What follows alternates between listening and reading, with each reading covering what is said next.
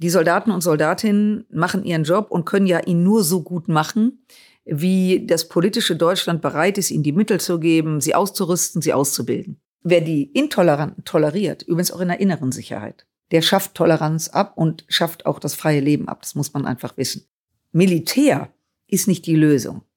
Aber am Ende, wenn wir angegriffen werden als NATO, dann muss man leider zu militärischen Mitteln greifen. Und ich gestehe, ich finde es auch nicht schön, jeden Morgen gefragt zu werden, welche Waffen jetzt gerade mal dran sind. Aber das ist die Realität. Herzlich willkommen. Mein Name ist Daniel Fürk und ich freue mich sehr, euch heute nach einer kleinen Sommerpause endlich wieder zu einer neuen Episode von Gin Talk begrüßen zu dürfen. Ich habe mich in Düsseldorf mit einer der derzeit wohl populärsten Politikerinnen in Deutschland getroffen, um über sehr ernste Themen zu sprechen. Marie-Agnes Strack-Zimmermann ist seit 2017 Mitglied des Deutschen Bundestages und auch Teil des Bundesvorstandes der FDP. Als Vorsitzende des Verteidigungsausschusses des Deutschen Bundestages setzt sie sich intensiv für Verteidigungs- und Sicherheitspolitik ein, ein Thema, das nicht zuletzt seit dem russischen Angriffskrieg auf die Ukraine omnipräsent ist. Ich wollte von ihr wissen, wie sich ihr Alltag seit dem 24. Februar 2022 verändert hat, wie sicher wir in Europa tatsächlich sind und ob die von Olaf Scholz angesprochene Zeitenwende mit dem damit verbundenen Sondervermögen für die Aufrüstung der Bundeswehr tatsächlich ausreichen wird. Bevor wir aber gleich starten, noch eine Bitte. Wenn euch Gin Talk gefällt, folgt uns bei Spotify, Apple Podcasts oder wo auch immer ihr gerne Podcasts hört, so verpasst ihr auch keine der folgenden Episoden. Jetzt aber viel Spaß beim Zuhören. Schön, dass ihr alle wieder mit dabei seid. Zwei Menschen eiskalte Drinks und eine Menge Zeit für ein persönliches Bargespräch. Herzlich willkommen an unserem Bartresen.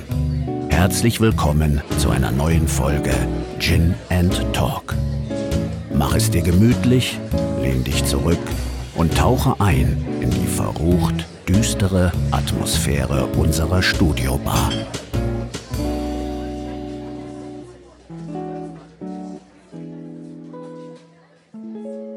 Liebe Marie-Agnes Strack-Zimmermann. Ich freue mich sehr, dass wir uns heute hier bei Ihnen in Düsseldorf treffen können. Und ich äh, freue mich, dass Sie äh, mich eingeladen haben und dann legen wir los. Der 24. Februar 2022. Äh, wenn diese Folge online geht, dann ist es ziemlich genau ein halbes Jahr her.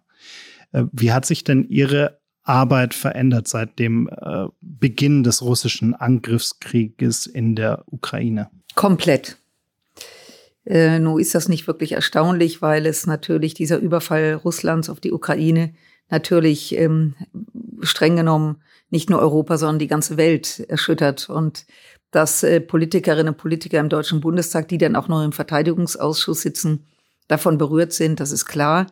Äh, ich persönlich wurde oder bin dadurch ähm, auch äh, sehr gefordert, weil ich kurz vorher, zwei Monate vorher, zur Vorsitzenden des Ausschusses gewählt wurde.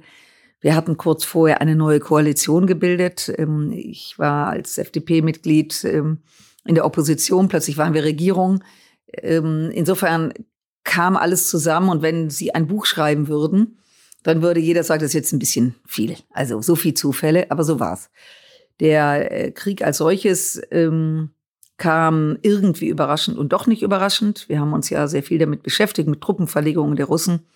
Äh, und auch kurz vor dem 24., als Wladimir Putin im Kreml diese beiden Ukrainer da begrüßte, die angeblichen Vasallen da aus der Ukraine, also die ihm zugearbeitet haben. Da war meinen engsten Mitarbeitern und mir klar, jetzt kommt was ganz Schreckliches.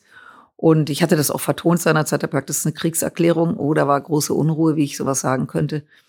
Aber um Ihre Frage zu beantworten, ich habe äh, ein strammes Programm und ähm, eigentlich ist das in meinem Leben, und das, ich lebe ja schon eine Weile, die intensivsten sechs Monate, ja, kann man sagen, meines Lebens gewesen. Und ich glaube, dass sich das auch fortsetzt vorerst. Haben wir eigentlich zu lange zugesehen? Also haben wir Putin zu lange gewähren lassen als Weltgemeinschaft? Ja, das haben wir und das ist deswegen so bitter, weil es rückblickend, nun weiß man äh, oft rückblickend dann mehr und doch gab es genug Anzeichen die Methode, auch mit der er äh, Expansionspolitik betreibt, das Thema in Syrien, in Tschetschenien, in Georgien, Dann natürlich die Annexion der Krim 2014 und der Krieg in der Ostukraine, der übrigens nicht erst am 24. Februar streng genommen begonnen hat, sondern seit, äh, seit 2014 bereits tobt. In der Zeit sind 15.000 Menschen ums Leben gekommen. Also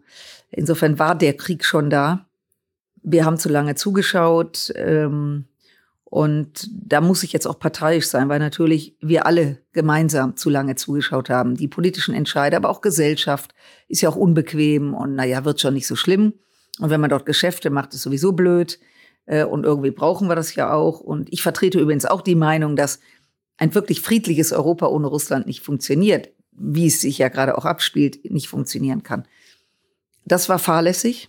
Und da muss ich auch die vorherige Regierung, die Große Koalition, an der Stelle auch äh, nicht ich alleine, also wir zur Verantwortung ziehen, sofern man das überhaupt noch im Nachhinein kann, weil diese Politik dramatisch war dahingehend, dass man, es gab so ein paar Sanktionen, so ein paar Empörungen, aber im Grunde lief es weiter. Und wir müssen heute sehen, dass die Annexion der Krim und der Angriff auf die Ostukraine 2014 das Vorspiel oder zumindest die Generalprobe war für das, für das, was jetzt läuft. Und Putin war sich sicher, dass er auch diesmal ähm, da mit relativer, also verbaler Empörung, aber praktischer Entspannung zu tun hat.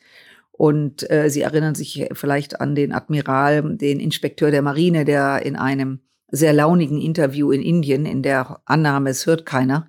Man sollte immer klar sein, dass man überall und immer gehört wird, empfehle ich zumindest, ähm, der ja auch gesagt hat, also die Krim ist verloren oder sollte man sich jetzt mal gar nichts vormachen. Äh, der ist ja dann anschließend auch ähm, abberufen worden, was richtig war, äh, weil äh, bei allem Respekt, das geht nicht. Aber das zeigt diese, dass selbst bei Militärs, ähm, es war ja nicht irgendeiner, so dieses, die Krim ist weg und Ostukraine kommt geschenkt und so ist es eben, dass das ähm, eine große historische Fehlleistung war und wir jetzt an einem Punkt gekommen sind, wo wir eine Chance bekommen, ähm, die Geschichte auch wieder gerade zu rücken, zumindest was die Zukunft der Europäerinnen und Europäer betrifft. Warum sind wir denn eigentlich, also Sie dürfen mir da gerne widersprechen. Ich habe nur immer so ein bisschen das Gefühl, das ist schon auch so ein Stück weit so ein deutsches Phänomen, dass wir ganz gut darin sind, die negativen Probleme, die wir so haben, so lange vor uns wegzuschieben, bis sie uns wirklich knallhart auf die Füße fallen und wir wirklich handeln müssen. Ob das äh, der Krieg in der Ukraine ist, ob das ähm, auch sowas wie der Klimawandel ist. Wir haben ja ganz, ganz viele Themen, die äh, sehr ernst werden oder schon sind. Äh, und wir scheinen immer erst dann wirklich konsequent konsequent zu handeln, wenn eigentlich der Zug den Bahnhof schon fast verlassen hat?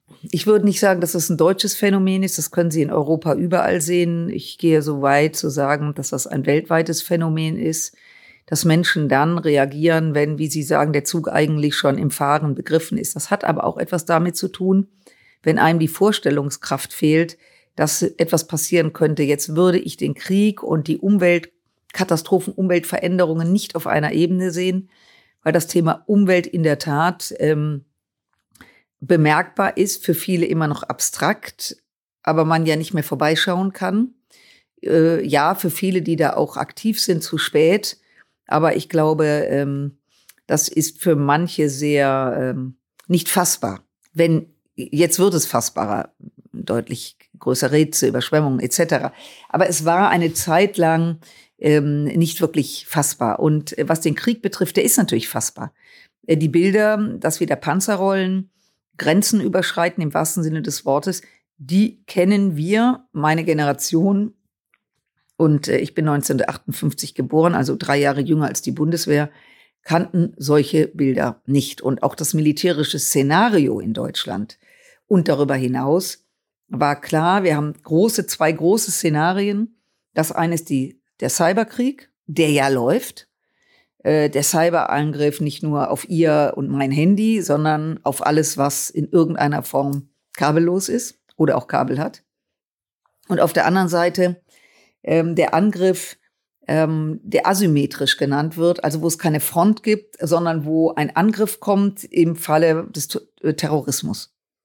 Plötzlich ist er da, plötzlich greift er an, plötzlich mitten in einer U-Bahn. Wir haben ja die Angriffe gesehen, Weihnachtsmarkt in Berlin, der Angriff Paris, Nizza, ähm, alles schon wieder so weit weg.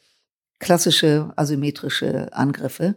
Besonders schrecklich, weil man sie eben, weil man den Feind nicht sieht. Jetzt haben wir es durch den russischen Überfall auf die Ukraine mit einem Krieg zu tun, wo es eine Front gibt. Das sind ungefähr 1400 Kilometer Front, wo gekämpft wird, wo Panzer rollen, Szenarien, die wir aus Kriegsfilmen kennen, die ähm, haben uns eingeholt. Und letzteres ist natürlich im Vergleich jetzt nochmal zum Thema Umwelt unmittelbar.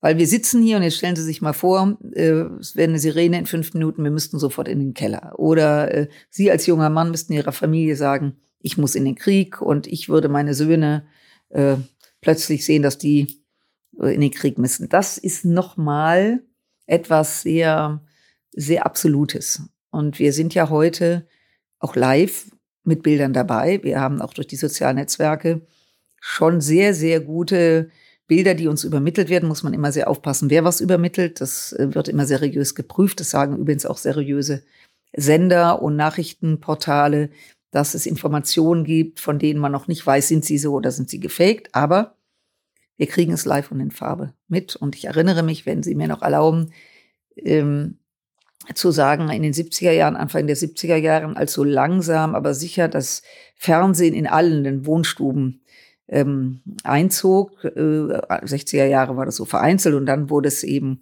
auch bedingt durch die Olympischen Spiele, äh, war der Boom, dass jeder einen Fernseher haben wollte. Und mit dem Fernseher kamen auch die Live-Bilder aus Vietnam. Ähm, wo man dann Sonntagabends, ich war ein junges Mädchen und erinnere mich sehr an die Bilder, wenn in den Nachrichten kam, ähm, was da passierte. Und das macht was mit Menschen. Jetzt haben ihre Generation und meine Generation äh, und alles, was dazwischen lag, und, und, zwischen uns liegen ziemlich genau 30 Jahre, ähm, haben Zeiten erlebt, in denen es eigentlich tendenziell immer bergauf ging. Also die Wirtschaft florierte, es war alles sicher, wir ja. konnten uns immer mehr Freiheiten äh, erlauben. Ähm, müssen wir uns davon so ein bisschen verabschieden, weil wenn man so die letzten fünf Jahre, sage ich jetzt mal, sich anschaut, kommt ja eine Krise nach der anderen äh, und, und es scheint gar nicht mehr aufzuhören und wir wollen uns irgendwie so gar nicht vorstellen, was denn dann eigentlich jetzt die nächste sein wird. Ähm, also ist das so eine Ära, in die wir da reinkommen, in der wir uns so ein bisschen von diesem, es wird immer alles besser verabschieden müssen? Also grundsätzlich streben Menschen da, danach, und das hoffentlich tun sie auch und ihre Kinder auch, dass alles besser wird oder noch schöner oder noch höher oder noch weiter. Das, wenn man so nicht leben würde, dann würde man sich aus dem Fenster stürzen, weil dann könnte es ja nur bergab gehen. Und ich bin, gehöre nicht zu den Politikerinnen in dem Fall, die irgendwie Angst verbreiten wollen. Rückblickend gesehen waren das einfach unglaublich fette Jahre. Damit meine ich das jetzt nicht nur, weil der Wohlstand, wir haben ja einen unvorstellbaren Wohlstand in der Breite der Gesellschaft. Ich weiß, mit Sie mich recht verstehen, ich weiß, es gibt Menschen, denen es gar nicht gut, aber im Vergleich zu anderen Ländern, andere Regionen der Erde, ist das hier eine andere Liga, in der wir uns bewegen. Und ähm, die 60er, die 70er, es wurde immer mehr höher. Ihre, Sie sind Jahrgang 88, nehme ich demnach an, sind de facto geboren, als die Mauer aufging. Und die 90er Jahre waren wirklich fette Jahre. Ich habe für einen Verlag gearbeitet, ich erinnere mich sehr, dass wir unvorstellbare Zahlen auch schrieben. Das hatte etwas damit zu tun und das betraf alle Branchen, dass plötzlich die DDR sich öffnete, 15 Millionen Menschen. Da war ein neuer Markt. Mit der DDR kam die Öffnung Tschechei, Slowakei, also ganz Europa öffnete sich. Ähm, dadurch auch natürlich Zuzug zur EU, äh, auch im Militärischen. Die NATO, diese Länder haben freiwillig von sich aus das Bündnis gewechselt. Der Warschauer Pakt war ein Ende. Man kam in die NATO. Das heißt, es war eine unheimliche Aufbruchsstimmung. Und man kann wirklich sagen, dass ihre Generation in eine ganz tolle Zeit reingeboren war. Wenn man ein bisschen nüchtern damit umgeht, dann muss man einfach äh, sehen, es hat in der Menschheitsgeschichte auf dem Globus noch nie 77 Jahre gegeben. Oder na, machen wir mal 75 Jahre, wenn man jetzt mal die beiden Corona-Jahre mitzählt von 1945 bis 2020, wo äh, es in Westeuropa und ganz speziell hier ähm, derart gut zu leben war und so eine Zeitspanne hat es in der Geschichte nicht gegeben. Das heißt, selbst, selbst Verbündete haben sich nach 30 Jahren wieder einen Schädel eingeschlagen. Also selbst, ähm, ich meine, schauen Sie sich den Ersten Weltkrieg an. Das waren Königshäuser in Europa, die waren alle verwandt. Die hatten dieselbe Großmutter und haben diesen ganzen, waren wir Deutsche ja mal wieder ganz vorne mit dabei, diesen ganzen Kontinent äh, angezündet. Das heißt, das hat es nie gegeben. Das muss man sich im Klaren darüber sein, dass äh, wir leider ähm, die Menschheit dazu neigt, wenn es gut geht, dass es dann auch wieder was kaputt geht. Und ähm, nun sind wir heute aufgeklärt, wir haben soziale Medien, wir haben Kontakte, die Menschen sprechen mehr Sprachen, reisen mehr. Also wenn man bei Sinnen ist und das Ganze mal nochmal auffächert, ist es aber auch eine Chance, daraus auch was Positives zu machen. Das, ähm, und Corona, das müssen wir nicht vertiefen. Viren, die die Welt umrunden, hat es immer gegeben. Und die Viren haben immer einen Bogen um Europa gemacht. Ich weiß gar nicht warum. Es war aber so. Immer kurz vorher war Schluss. Ähm, heute wissen wir, 24 Stunden, dann ist ein Virus einmal um die Erde. Wir reisen viel. Sie sagten gerade selber, Sie bringen es mit, wir bringen es mit. Ich bin mal auf die Seychellen geflogen vor 1990 und äh, da wurde man, wenn man ins Flugzeug stieg, komplett desinfiziert, damit bloß keine Erreger, Stubenfliege mitfliegt. Das fand ich unheimlich spooky. Das war, weil diese Insel sich schützen wollte, dass ein Erreger reinkommt. Heute können sie das alles gar nicht mehr. Also, ich würde nicht zu negativ sein, äh, aber ich glaube, dass ihre Generation mit anderen Themen konfrontiert wird, aber auch unsere Generation in Verantwortung ist, ich kann mich ja mit, mit 60 jetzt nicht sagen, so jetzt machen Sie mal. Und ich habe ja im Grunde zwei Drittel, wenn ich Glück habe, mein Leben hinter mir. Ähm, das wäre schon fatal, zumal es sehr viele gibt in meiner Generation. Also äh, zu reflektieren, was hat man falsch gemacht, nicht Schaum vor den Mund, nicht immer Vorwürfe. Ich halte auch bei dem Thema Klima, mir ist das klar, dass wenn einer sehr engagiert ist, sagt, was habt ihr mit uns gemacht, warum habt ihr das verschlafen? Ich glaube, dass es keine Lösung ist. Ähm, ich bin ja auch kritisch mit der ehemaligen Bundesregierung, weil da vieles wirklich miserabel gelaufen ist, auch in der Beziehung zu Russland, dass man das nicht verkannt hat, wie Putin drauf ist. Aber es ist jetzt, wie es ist. Und jetzt müssen wir im demokratischen Deutschland, im Bundestag, mit den jungen Menschen, müssen wir diese Herausforderung einfach annehmen. Können uns jetzt ständig jeden Morgen sagen, wie mit Verlaub scheiße wir uns finden. Das ist nicht die, das ist nicht ähm, die Lösung. Und jetzt müssen wir natürlich in unserem äh, inzwischen ja schon sehr pazifistisch geprägten Deutschland uns auch der Realität bewusst werden, dass ein möglicher Verteidigungsfall, wenn auch nicht Deutschland für sich, aber im NATO-Verbund oder in Europa, zumindest vor der Haustür stehen würde, wenn er es denn dazu käme und wir auch was tun müssen. Und das bedeutet wiederum, dass wir uns auch mal um die Verteidigungsfähigkeit der Bundesrepublik äh, sorgen müssen und uns auch um die äh, Bundeswehr kümmern müssen.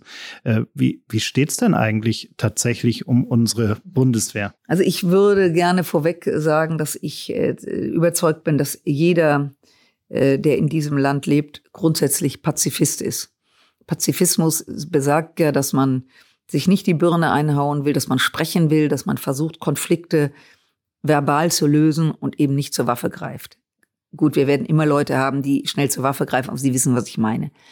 Äh, es ist nur eine Frage, dass eben der ein oder andere, der gesagt hat, ich bin Pazifist, sich nicht hat vorstellen können, dass auch ein hundertprozentiger Pazifist, wenn jemand ihm die Pistole an den Kopf hält, sich vielleicht doch freut, wenn in dem Moment ein Polizist vorbeikommt, der jetzt nicht ähm, mit leeren Händen dasteht, sondern gegebenenfalls auch äh, den Angreifer festnimmt und oder eine Waffe zieht. Ich glaube, dass jeder Pazifist dankbar wäre, wenn dann vielleicht einer kommt, der ihm dann doch hilft. Und genau das ist jetzt diese Situation, die ich übrigens in der Form, ähm, also ich halte mich auch für eine Pazifistin, aber ich war nie naiv, was das traf es aber auch mit ein Grund, warum ich mich immer für Sicherheitspolitik interessiert habe, weil das konnte nicht gut gehen. Das, ich sagte ja gerade diese historischen Wellen, das konnte nicht gut gehen, dass wir glauben, hier und hier sind Einschläge und das geht an uns vorbei. Und ähm, auf das Thema Bundeswehr, die Soldaten und Soldatinnen machen ihren Job und können ja ihn nur so gut machen, wie das politische Deutschland bereit ist, ihnen die Mittel zu geben, sie auszurüsten, sie auszubilden.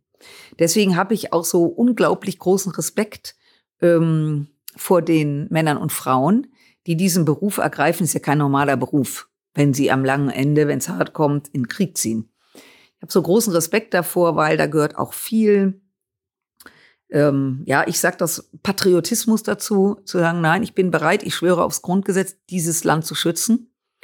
Und ähm, was sich nur mal bewährt hat, und das werden Sie auch im persönlichen Umfeld erleben, wenn Sie stark sind, also wenn Sie sich wehren, auch im privaten, wenn Sie im geschäftlichen Umfeld äh, Ihnen einer ins Bein pinkelt und er weiß, hm, lieber nicht, da, dann wird man anders mit ihm umgehen, als wenn Sie in der Ecke sitzen und zittern.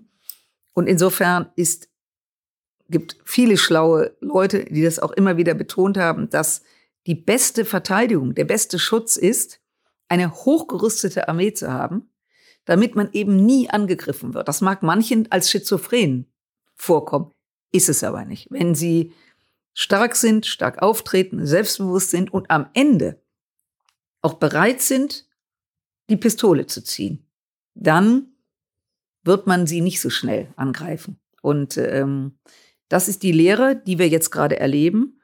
Und nun ist es eben unsere Aufgabe, diese Bundeswehr besser auszurüsten, vor allen Dingen damit auch noch besser auszubilden. Die Leute sind übrigens super ausgebildet, aber sie werden oft ausgebildet und es gibt immer den Hinweis, train as you fight. Das heißt, sie müssen das Material haben, mit dem sie am langen Ende auch kämpfen. Weil wenn sie äh, theoretisch ausgebildet werden oder nicht mit dem entferntesten Material, was es gibt, und dann kommt diese Situation, dann müssen sie das ja beherrschen. Das ist äh, nachvollziehbar. So, und das wird unsere Aufgabe sein. Und das ist auf der einen Seite mit viel Geld verbunden. Und äh, zu sagen, äh, alle anderen Themenbereiche in Deutschland würde das nicht tangieren, das ist falsch, weil äh, das Geld äh, muss man verdienen. Ähm, aber es ist ein wesentliches Momentum, ihr Haus, ich sage das, nenne das jetzt mal unser Haus zu schützen, damit wir im Haus wohnen können, leben können, es einrichten können, äh, denen, die schwach sind, helfen können. Wenn das ganze Gefüge kaputt geht, weil es von außen angegriffen wird, dann, wenn sie durch die Ukraine gehen, dort würden jetzt bewusst von den Russen Fabriken und ähm, ähm, also sozusagen Betriebe angegriffen, einfach platt gemacht, die noch erwirtschaftet haben. Das heißt, die Ukraine hat jetzt das Problem, dass sie nicht nur vom Westen Waffen braucht, ohne Wenn und ohne Aber, sondern auch, da kommt viel, aber immer mehr wirtschaftliche Hilfe weil die sonst überhaupt nicht mehr, Ukraine ist ein riesiges Land, der Krieg ist im Osten, im Süden, aber der weite Westen nicht überleben zu können. Ist denn diese ausgerufene Zeitenwende und das äh, damit verbundene Budget auch für die Aufrüstung, ist das am Ende des Tages genug, um diese Verteidigungsfähigkeit für den Ernstfall und auch diese die von Ihnen gerade angesprochene Abschreckungswirkung auch wirklich hinzubekommen? Und, und von was für einem Zeitrahmen reden wir denn da eigentlich? Naja, wenn Sie mich so fragen, nein, das ist natürlich nicht genug. Das ist deswegen nicht genug, weil der Prozess ein fließender ist. Wir haben 100 Milliarden, das ist sehr, sehr viel Geld. Aber auch da muss man zurückschauen. Die Bundeswehr wurde abgebaut nach 1990. Das ist übrigens nicht nur in Deutschland so gewesen. Auch in anderen Ländern. Ich treffe mich ja auch mit Kollegen in anderen Ländern. Es ist nicht so, dass das da nicht auch so ist. Nur sind die oft wirtschaftlich nicht so potent und Deutschland ist einfach ein riesiges Land mit 83 Millionen Menschen mitten in Europa. Äh, da äh, erwartet natürlich die Umwelt um uns herum schon, dass wir da mal ein bisschen anders performen. Also das ist ein Phänomen, das ist nicht nur bei uns so. So lange Rede, die Bundeswehr wurde abgebaut. Ich mache Ihnen mal ein ganz konkretes Beispiel. 1990, als die Mauer geöffnet wurde, hatte die Bundeswehr 2800 Kampfpanzer. 1000 Jagdpanzer. Heute haben wir 250 Kampfpanzer. Und 500 Jagdpanzer beziehungsweise äh, Marder. Das heißt, wir haben 10 Prozent dessen, was wir vor 32 Jahren hatten. Und das war bereit. Und jetzt können Sie sich vorstellen, was wir brauchen, um überhaupt wieder im Rahmen natürlich der NATO also wir sind ja immer im Bündnis. Die Bundeswehr ist nie alleine unterwegs. War übrigens auch nie Ziel. Wenn mir einer sagt, ja, wenn hier einer Deutschland angreift, haben wir ja gar keine Chancen, das Land zu verteidigen. Stimmt. Das ist ja die Idee, einer für alle, alle für einen. Auch die Franzosen werden sich nicht allein, alleine verteidigen können. Und ähm, selbst die Amerikaner, die ein ganz anderes Potenzial haben, arbeiten im Verbund. So, das heißt, es gibt den guten Spruch, äh, neun Monate Schwangerschaft, neun Monate brauchst du, damit dein Körper einigermaßen wieder in Shape ist. Ich will jetzt nicht sagen, wir brauchen 32 Jahre, aber wir haben angefangen, wieder Geld zu investieren. 2015 nach der Annexion der Krim, da ging dann bei dem einen oder anderen doch mal das Licht an. Ähm, und äh, das war also äh, 25 Jahre später und ich gehe auch davon aus, dass wir die nächsten 20 Jahre brauchen. Das ähm, kann man etwas beschleunigen. Aber das ist ein weiter Weg und den wir jetzt anstreben, ist der Weg bis Ende der 20er. Nämlich Dinge einzukaufen, die wir dringend brauchen. Die Tornado-Nachfolge ist ein Kampfflugzeug. Wie gesagt, ich habe ja gesagt, ich gucke jetzt nicht zurück, aber wurde jahrelang wissentlich aufgeschoben. Bewaffnete Drohnen, wissentlich eine Endlosdebatte geführt. Dabei ging es um sechs Stück. Ja, also wir reden hier von überschaubaren Zahlen. Äh, dass die Marine besser ausgerüstet sein muss. Wir haben, sind eines der größten Exportländer. Die, der freie Weg der Seewege ist für unsere Wirtschaft von hoher Relevanz. Wenn da sich einer dazwischen schiebt, dann haben wir hier ein massives Problem. Und äh, ich könnte Ihnen viele Beispiele nennen. Das heißt, das ist jetzt erstmal ein Signal, in was gehen wir in die erste Investition? Digitalisierung des Heeres. Wir kommunizieren analog, da brauche ich Ihnen nicht zu sagen in diesen Zeiten, wenn Soldat A mit Soldatin B kommuniziert und plötzlich hört er eine russische Stimme im, dann ist das vielleicht nicht gerade das, was angesagt ist. Also wir arbeiten ja auch mit anderen Ländern zusammen, das heißt die Digitalisierung auch um untereinander zu kommunizieren. Also unendlich viele Themen. So, die werden jetzt angegangen und das ist wichtig, richtig und auch ein Zeichen an unsere Partner. Deutschland geht jetzt an die Vollen. Gleichzeitig läuft natürlich auch der Etat weiter. Der liegt roundabout bei 50 Milliarden im Jahr viel Geld. Ich weiß das, das ist immer, ich komme ja aus der Kommunalpolitik. Äh, ich weiß ja, was das bedeutet, wenn wir hier in Düsseldorf, und das ist ein gigantischer Haushalt hier in Düsseldorf, mehr als eine Milliarde Gewerbesteuer einfallen, dann ist hier schon äh, große Begeisterung. Also 50 Milliarden ähm, ist der, das Budget schwankt immer etwas. Die Hälfte davon geht an die Soldatinnen und Soldaten. Dann geht ein Großteil davon, dass wir eben in Material investieren. Und dann haben sie nur noch einen ganz kleinen Teil, um in Investitionen zu gehen, neue Dinge zu kaufen, zu entwickeln, forschen. Und das heißt, sie sehen, dass das Budget so bleiben muss, Minimum. Ich behaupte, es muss steigen. Ich bin jetzt etwas zurückhaltender, weil wenn wir die 100 Milliarden mal auf fünf Jahre umschlagen, dann wären wir jetzt bei rund 70, rund 70 Milliarden. Das käme ungefähr dem 2-Prozent-Ziel der NATO, also jedes NATO-Mitglied hat ja gesagt, zwei Prozent des Bruttoinlandsproduktes. Jetzt muss man das nicht auf einen Prozentsatz genau ausrechnen. Entscheidend ist, was steht auf dem Hof. Und ähm, aber Amerikaner Etat von 700 Milliarden, nur damit man mal sieht, ähm, was äh, das ist nicht unsere Liga, aber ähm, wie viel Geld natürlich da in der Luft ist. Also das wird dauern. Bis Ende der 20er Jahre hoffen wir, einen großen Sprung gemacht zu haben. Entscheidend ist eben neben der Wehrfähigkeit, dass eben die Bevölkerung auch wehrwillig sein muss. Das eine ist immer, kann das Militär das? Und das andere ist, steht die Bevölkerung wirklich dahinter? Ich glaube, ja, das tut sie. Die Tatsache, dass über 80 Prozent der Deutschen sagen, wir müssen die Ukraine unterstützen mit allem, was wir haben. Äh, die Tatsache, dass eine riesige Mehrheit sagt, das ist gut mit den 100 Milliarden. Ähm, und wir wissen, dass diese große Mehrheit jetzt nicht alle konservativ sind, wahrlich nicht. Politisch ist ein gutes Zeichen. Die Frage wird sein, wenn auch das persönliche Leben betroffen ist. Wie weit hält das dann? Ähm, ich gehöre nicht zu denen, ich halte das übrigens auch für absolut abgedreht, wenn hier Leute sagen, oder auch Journalisten äh, sagen, äh, ob es zu Aufständen im Herbst kommt. Ich finde das irre, sowas zu sagen. Also erstmal leben in diesem Land nicht 83 Millionen Vollpfosten, sondern Leute, die ja registrieren, was gerade passiert und die unter Umständen, da wo es geht, es geht nicht überall, sich auch, auch mal reflektieren, muss das jetzt eigentlich sein oder nicht? Wir sitzen hier in meinem Wahlkreisbüro in Düsseldorf. Sie kamen gerade, ich habe die Klimaanlage angemacht, damit Sie hier nicht reinkommen in einen Raum, wo es 35 Grad ist. Ähm, jeder ist angenehm, es ist im Moment angenehm. Wir wissen aber, dass auf Dauer wir hier nicht die Klimaanlage laufen lassen können. Und ähm, da, dass man das jetzt selbst reflektiert, auch ich reflektiere, oder dass ich mir schon überlege, muss das jetzt sein? Äh, ich habe noch ein Gerät zu Hause, das steht immer auf Standby. Ich ziehe jetzt inzwischen alle Stecker raus, da wo das ist. Ich habe nämlich auch hier ein Radio stehen mit Standby. Ich sage, eigentlich ein Wahnsinn. Also, ich, was ich damit sage, mal zu reflektieren, wo man Energie sparen kann, wie man das Problem lösen kann, äh, das passiert ja bereits. Wie gesagt, die Leute sind nicht blöd und ich halte es für super gefährlich und fahrlässig, ein Szenario aufzubauen, von dem ich nicht glaube, dass es kommt. Dass wir Menschen in Deutschland haben, die Krisen äh, geradezu das super finden, wenn eine Krise kommt. Also ordentlich Flüchtlinge, ordentlich Corona, ordentlich Kriege, damit sie hier den Laden aufmischen. Die gibt es. Und die vernetzen sich das haben wir bei Corona gesehen. Da kann man unterschiedlicher Meinung sein. Ich spreche jetzt von den Radikalinskis, die dann auch äh, die zu Putin-Freunden mutierten, die jetzt mit Sicherheit, was Energie betrifft, und jetzt schon sagen, ihr sitzt alle im Kalten und da laufen die Heizungen nicht.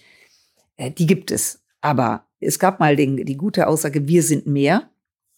Und als der Überfall der Russen auf die Ukraine stattgefunden hatte und dieser Krieg ausbrach, gab es in unvorstellbare Demonstrationen in Berlin und dann schrieb einer äh, in sozialen Netzwerken, das sind viele Menschen und nicht die paar, die da meint, mit ihren Spaziergängen äh, uns hier nervös zu machen. Also äh, zu Corona-Zeiten die berühmten Spaziergänge. So, und ich glaube, ähm, ich bin da sehr zuversichtlich, aber klar, wenn es persönlich wird, ist die Frage, sind die Leute dann immer noch so begeistert? Wenn wir der Ukraine helfen? Oder kommen dann die, die sagen, jetzt muss auch mal Schluss sein, jetzt reicht's und kommt, jetzt gebt euch mal die Hand und dann fällt eben ein bisschen Ukraine ab, komm, das Land ist so groß. Ähm, ich sage das jetzt so mal so ein bisschen humorvoll, weil die werden natürlich auch kommen und es wird an uns liegen, an Ihnen, die Sie darüber berichten, an uns, die wir damit täglich zu tun haben, das nicht zuzulassen. Wenn wir mal in Szenarien denken, ähm, wie nervös macht sie denn bei all den Erfahrungen, die wir im letzten halben Jahr gemacht haben, die ganze China-Taiwan-Situation? Also nervös macht mich gar nichts mehr, ähm, weil ich schlafe auch gut, weil alles andere, ähm, also einen kühlen Kopf zu bewahren. Ich sage es mal so. Wir haben jetzt im Jahre 2022 ist jetzt der Kampf der Systeme, stößt jetzt aufeinander. Ähm, China und Russland haben gar nichts gemein. Die Chinesen lachen über die Russen. Die Chinesen haben die letzten Jahre eine Wirtschaft hochgezogen und in Russland ging's bergab. Die Chinesen produzieren, übrigens auch für uns, was das Zeug In Russland sind sie nicht mal in der Lage, Darmbinden und Tampons selbst herzustellen. Ich nenne dieses Beispiel, weil es ein sehr, ein wichtiger, aber sehr simpler Vorgang ist. Nix. Da wird alles, alles, alles importiert. So, die beiden haben, China hat für Russland gar nichts übrig, aber sie haben eins. Und das verbindet sie übrigens auch mit dem Iran, mit Nordkorea. Der Hass auf die freie Welt. Der Hass, dass sie und ich, wir alle so leben können, wie wir wollen, dass wir unsere Meinung äußern können, ohne Angst zu haben, erschossen zu werden, dass ähm, ähm, die, die sexuelle Ausrichtung, äh, mit wem ich lebe, wo ich lebe, ähm, freie Religionsausübung, unser Grundgesetz, dieses das Beste der Welt, ähm, das, das ist, das bringt sie zusammen. Und deswegen stehen wir gerade eben vor diesem, dieser Entscheidung, lassen wir zu, äh, tolerieren wir die Intoleranten? Wer die Intoleranten toleriert, übrigens auch in der inneren Sicherheit, der schafft Toleranz ab und schafft auch das freie Leben ab. Das muss man einfach wissen. Wenn ich jeden Vollpfosten, der mir am Samstagabend hier vor die Tür pinkelt und kotzt und mich noch anmacht, sage, ach komm, machen wir uns mal locker, dann kann ich eben irgendwann nicht mehr aus dem Haus gehen. Das, also, ähm, China. China ist natürlich von seiner Mentalität her und von seiner Geschichte her, hat es einen Anspruch und glaubt auch daran, dass es das bedeutendste und größte Kultur der Welt ist. Und sie sagen auch, sie artikulieren auch, dass spätestens bis Ende der 40er Jahre sie wirtschaftlich die größte Macht sind und militärisch. Und sie nehmen sich Zeit. Wenn wir hier einen Baum pflanzen, sie ähm, ziehen in ein Neubaugebiet, da können Sie sicher sein, da werden sofort Bäume gepflanzt, die 20 Jahre alt sind. Weil man will es ja ein bisschen nicht grün haben und dann nicht so ein murkeliges Bäumchen. Ähm, und das ist bezeichnend, weil die Chinesen pflanzen ein Bäumchen und dann wartet man eben. Und wenn man es nicht überlebt, weil man schon zu altes Pech gehabt, man wartet. Deswegen ist diese Politik gefährlich, weil sie so subversiv, äh, langsam, aber sehr klar ist. Investitionen der Chinesen in Afrika und in Europa passieren jeden Tag. Es werden Häfen gekauft, es werden Flughäfen gekauft, es werden auf dem Balkan Straßen gebaut. Die entsprechenden Länder haften dann, wenn sie das Geld nicht zurückgeben können, mit ihren Flughäfen. Das heißt, es wird Stück für Stück äh, der Westen in Abhängigkeit gebracht.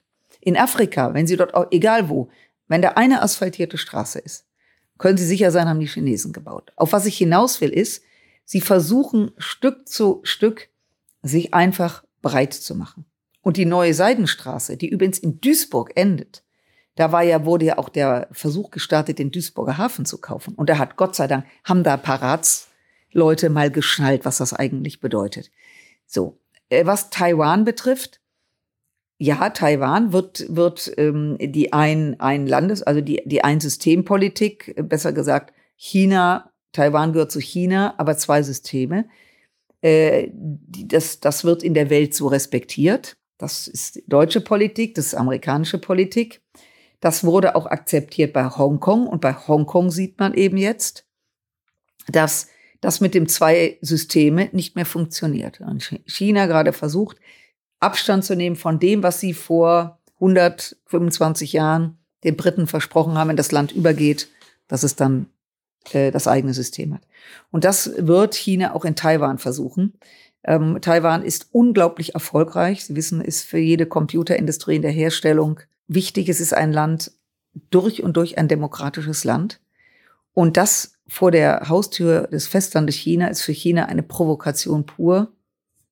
Ich glaube aber nicht, dass China ein Interesse hat, dort einen Krieg vom Zaum zu brechen.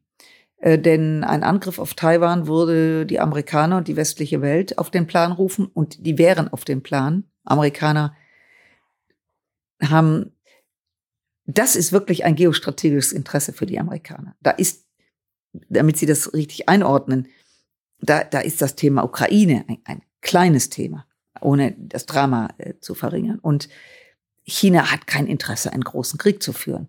Aber China hat nach dem Besuch von Nancy Pelosi, wo ja auch manche Leute sagten, muss das jetzt sein? Da habe ich gesagt, wann ist es denn der richtige Augenblick? Sorry. So, sie ist eingeladen worden, sie ist hingefahren, jetzt ist wieder eine Delegation da. Ähm, dann wird natürlich schwer mit dem Säbel gerasselt. Das ist auch nicht schön, das sind auch keine Bilder, die wir wollen, aber ähm, ich kann mir nicht vorstellen, dass China ein wirkliches Interesse hat, einen Krieg anzufangen. China hat wirtschaftlich schwere Probleme durch diese mh, hm, ganz seltsame Corona-Politik. Äh, allein in, in Shanghai waren die Leute zwei Monate, weiß ich, ob sie mal in Shanghai waren. Das ist so, ein, das sind ja Städte mit 25, 30 Millionen Einwohnern, die gibt's gar nicht bei uns in Europa und wo die dann zwei, drei Monate eingesperrt waren und wo die getrackt werden. Und ähm, das macht sich natürlich auf die Wirtschaft bemerkbar. Und insofern, also ich will jetzt, die Hoffnung stirbt zuletzt, aber ich glaube das nicht. Aber ernst nehmen muss man das natürlich, weil es da plötzlich Verbindungen gibt. Es wird jetzt behauptet, ähm, welche Verbindungen da aufgebaut werden. Äh, das muss man alles realistisch sehen. Da muss Diplomatie ran, da müssen Gespräche geführt werden. Militär ist nicht die Lösung. Aber am Ende, wenn wir angegriffen werden als NATO, dann muss man leider zu militärischen Mitteln greifen. Und ich gestehe, ich finde es auch nicht schön, jeden Morgen gefragt zu werden, welche Waffen jetzt gerade mal dran sind. Aber das ist die Realität. Sie haben gerade die äh, schnell wachsende äh, Wirtschaft in China angesprochen und auch die Strategie, die dahinter steht.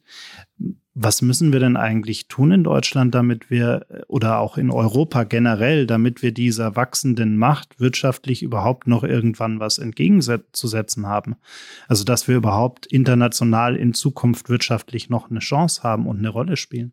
Also wir haben diese Macht ja groß gemacht, indem wir eben ganz, ganz viele Dinge, die mal in Europa, in Deutschland produziert wurden, verlagert haben.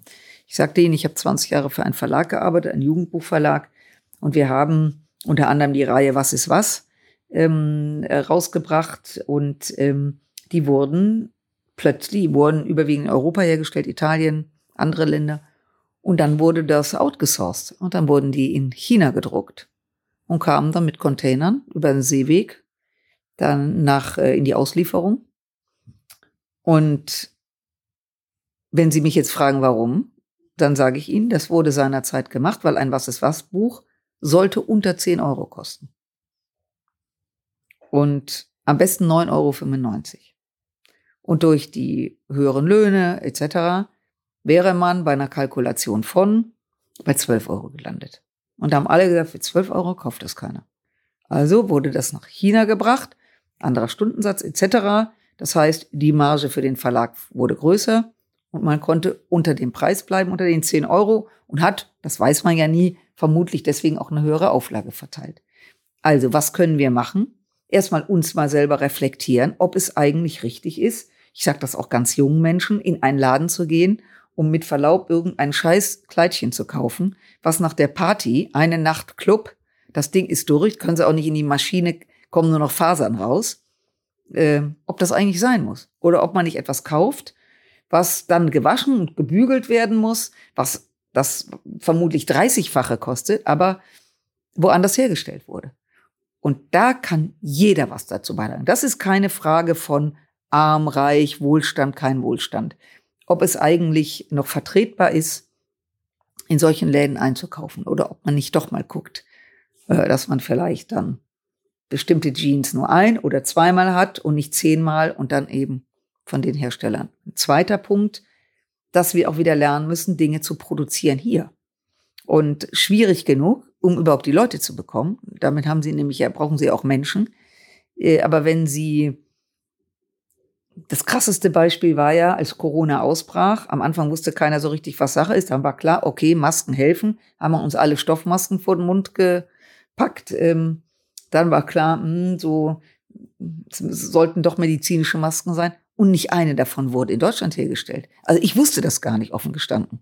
Ich habe mich auch nicht damit beschäftigt, ich bin nicht im Gesundheitsbereich. Die kommen alle aus China und anderen Ländern. Und jetzt ist die Produktion so, dass wir das selber machen können. Desinfektionsmittel hatten wir gar nicht genug. Bis dann manche ähm, Hersteller von Alkohol gesagt haben, wir machen das. Eigentlich ja auch simpelste Dinge, die desinfizieren, Masken tragen, die ja zu einem Vorbeugung, wie wir jetzt wissen, wahnsinnig wichtig sind. Also heißt wieder mehr Arbeitsplätze hier schaffen. Ich weiß, das ist super schwer, weil wir ein Lohngefälle haben, was ja auch richtig ist, was dann eben die Produktion teurer macht, aber unter Umständen eben auch für den Arbeitsmarkt Menschen gerne hierher kommen, weil sie hier gutes Geld verdienen. Neben der Produktion heißt es aber auch, dass wir eigentlich ja auch wieder mehr Dinge selbst erfinden müssten, die die ganze Welt braucht, sage ich jetzt mal so ganz plump.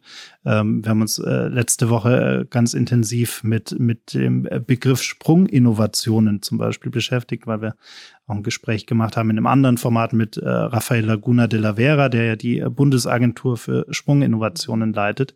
Ähm, und wir viel darüber gesprochen haben, dass wir uns in Deutschland eigentlich sehr darauf spezialisiert haben, die vor allem die letzten 50 Jahre äh, Dinge inkrementell immer besser und besser und besser zu machen und dass wir da auch unbestritten äh, quasi Weltmeister daran sind.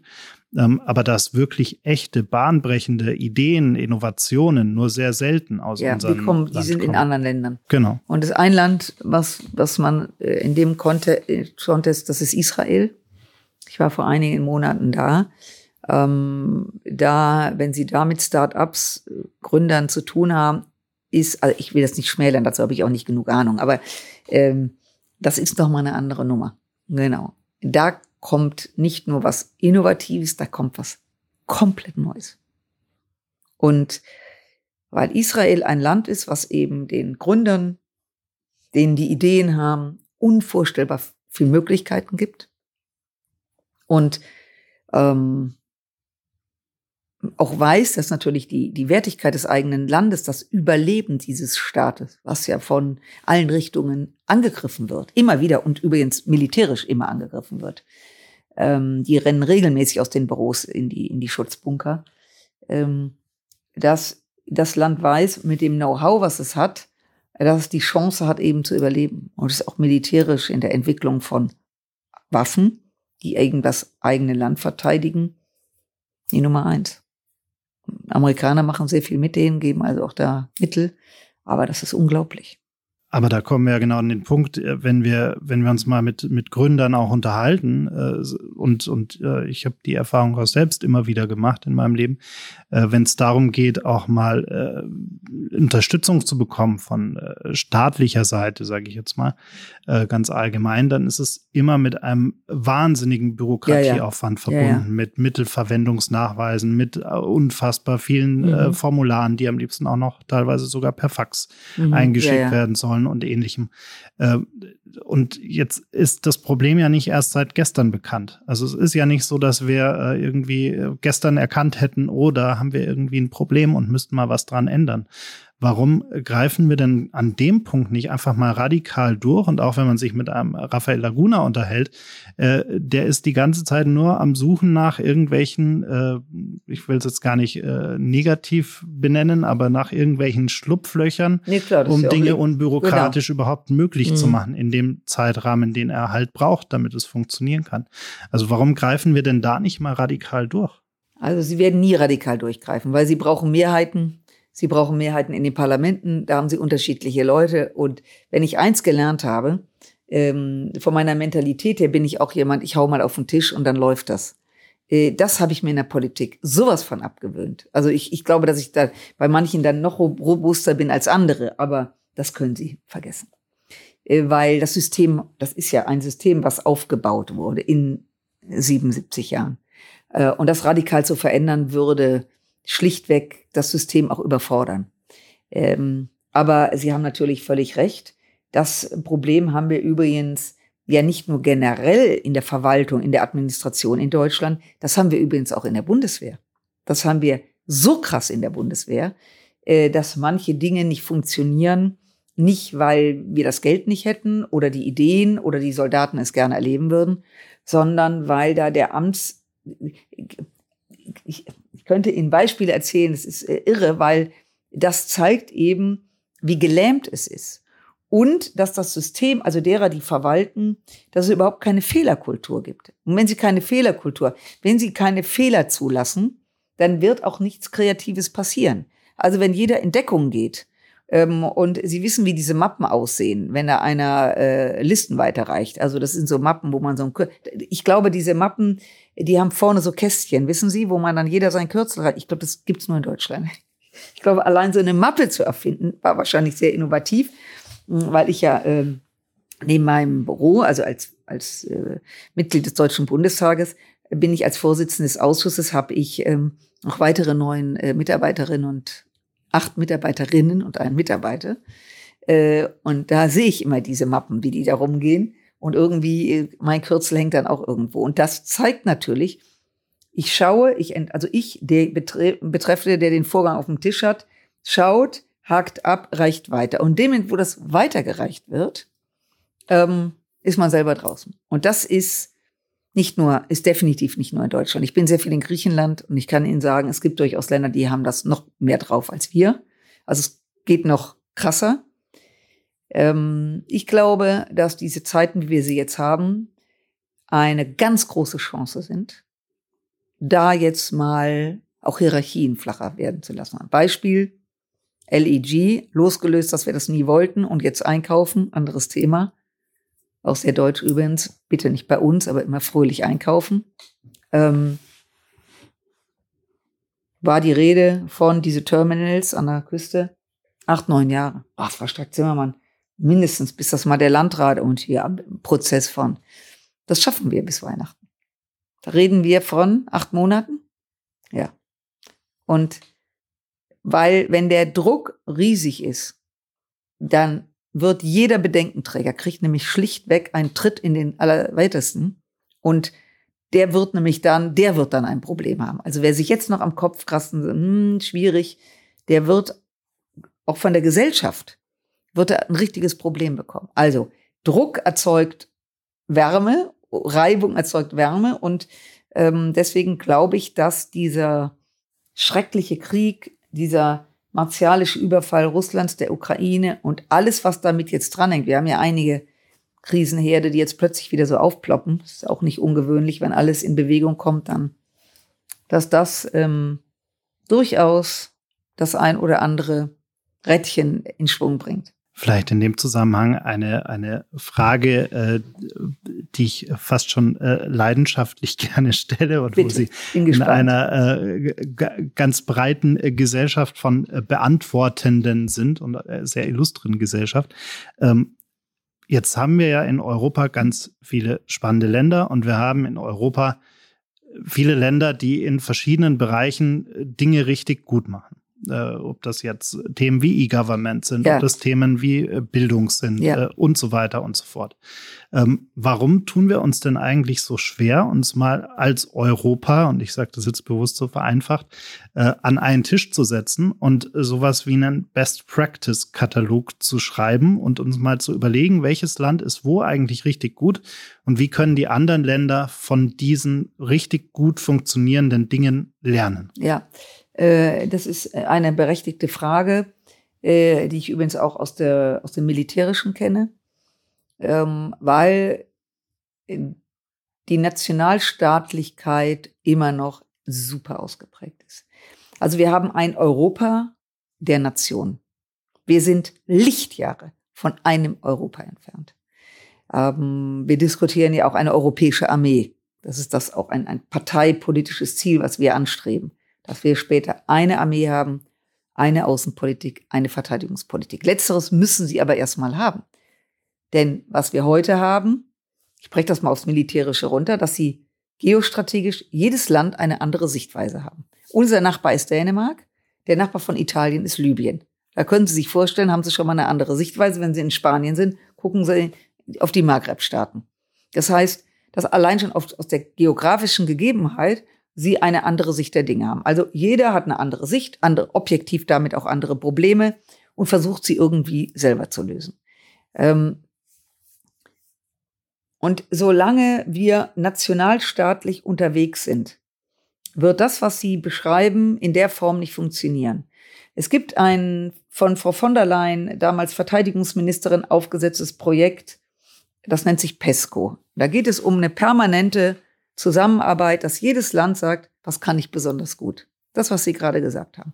Die Niederländer bauen besondere Hubschrauber. Die Deutschen sind führend in Panzern. Der Dritte baut, weiß der Geier was. So, und jeder bringt jetzt sein Know-how rein. Synergieeffekte. Sie müssen nicht alles doppelt machen. Wir haben ja Waffensysteme hundertfach, während die Amerikaner haben einen Kampfpanzer. Also, und bei uns, ich habe die Zahl schon gar nicht mehr vor Augen. Also, so solange wir, wir müssen einfach europäisch denken. Also wir beide sind Europäer deutscher Nation. Und dann kommt der Europäer griechischer Nation. Und dann kommt weiß ich wer. Und das ist in den nationalen Parlamenten immer noch, wenn Sie so wollen, ich schließe uns da auch nicht aus, überhaupt nicht, ganz so instinktiv ist das sehr mein Baum, meine Borke. Und das haben Sie, wenn Sie das klein runterbrechen in eine Siedlung, wo viele Leute wohnen, wo man sagt, Mensch, wir sind doch eine Siedlung. Lass uns doch mal gemeinsam uns organisieren, wie wird Energie hergestellt. Gibt's ja schon Möglichkeiten. Dann werden sie 100 Prozent Leute haben, die sagen, ja, Moment mal, ich, wir sind ja nur zu zweit. Ja, das wird zwar umgerechnet, ihr seid zu fünft, aber man weiß ja nie. Also jeder guckt immer nur auf seine kleine Scholle. Und das müssen wir überwinden. Und das ist übrigens auch Ihr Auftrag, Ihrer Generation, da äh, mit äh, gutem Beispiel voranzugehen. Aber auch Sie, wenn ich das sagen darf, werden 34 oder sind es schon. Das heißt, dass Sie ähm, das eben auch leben müssen, um es entsprechend weiterzugeben. Weil Sie haben absolut recht. Ist ja auch ein Thema, was gesellschaftlich erstmal anfangen muss. Also dieses, dieses europäische Klar. Verständnis mhm.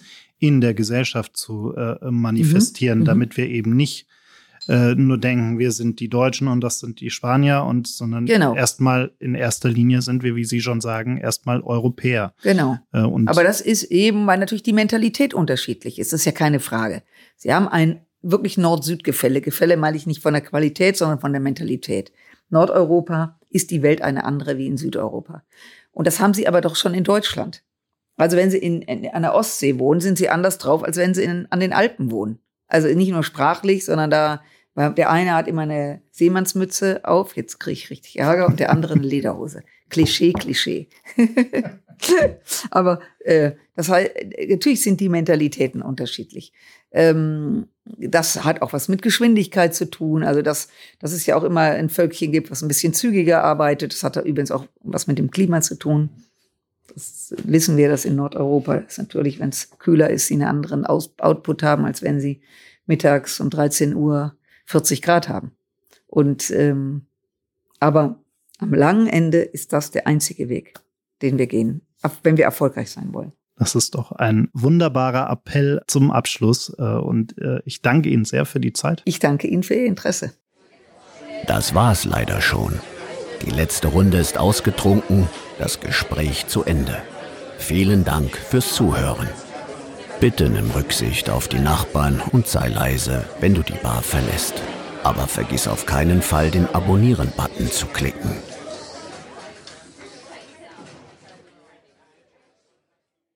Gin and Talk ist ein Podcast von 48 Forward, produziert in den 48 Forward Studios in München.